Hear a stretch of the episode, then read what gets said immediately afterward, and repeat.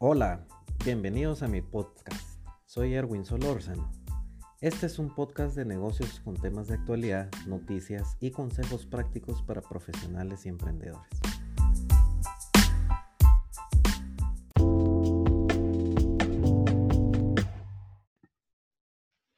Hola, un gusto saludarles, feliz jueves. Eh, quiero traer un tema, un tópico bastante interesante Eyal Filman, cofundador y CEO de Stamply, dijo lo siguiente, quiero que escuche.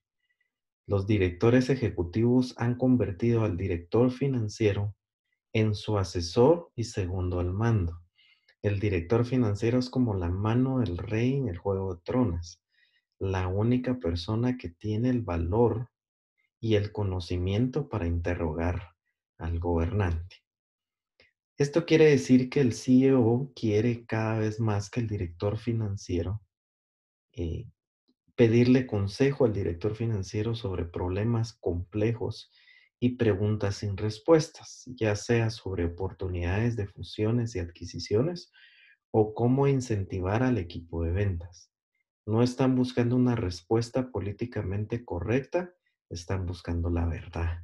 Y la verdad obviamente se halla en los números, eh, financieros y operativos que la empresa eh, ha registrado. Em, el director financiero viene a ser ese socio en el pensamiento, la planificación y lluvias de ideas en el manejo del negocio para el CEO.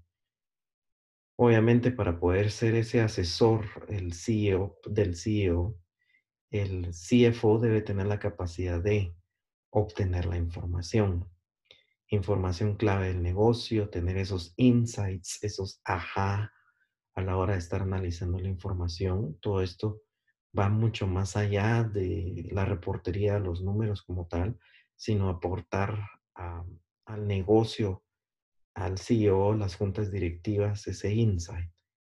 Eh, obviamente crear valor, aportar valor, como generando propuestas de valor al negocio desde la perspectiva financiera eh, apoyar en la toma de decisiones, eh, pues uno eh, para tomar decisiones necesita información más en este tiempo tan cambiante.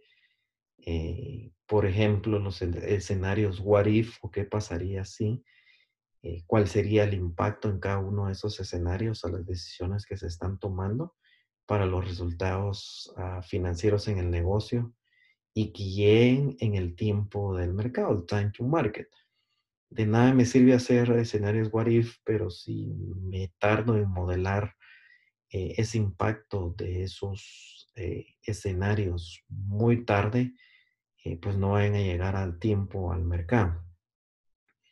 Por lo tanto, para cumplir ese rol de asesor, comunicador, investigador, hay tres puntos importantes de un que describen a un director financiero estratégico. Primero, el director financiero tiene la conciencia empresarial, las habilidades analíticas y las habilidades interpersonales para asesorar a los presidentes a través eh, en esos momentos difíciles de tomar la decisión. Tiene que saber comunicar eh, y saber trasladar la información financiera a un lenguaje de negocios. Eso es importante.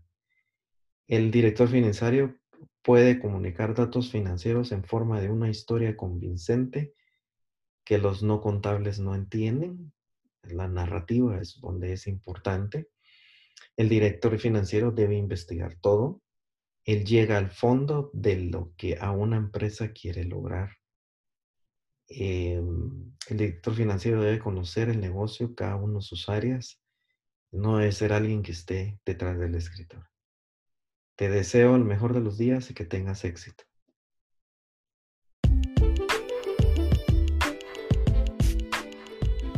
No olvides en dejarme tus comentarios a través de las redes sociales, tanto en Twitter como LinkedIn.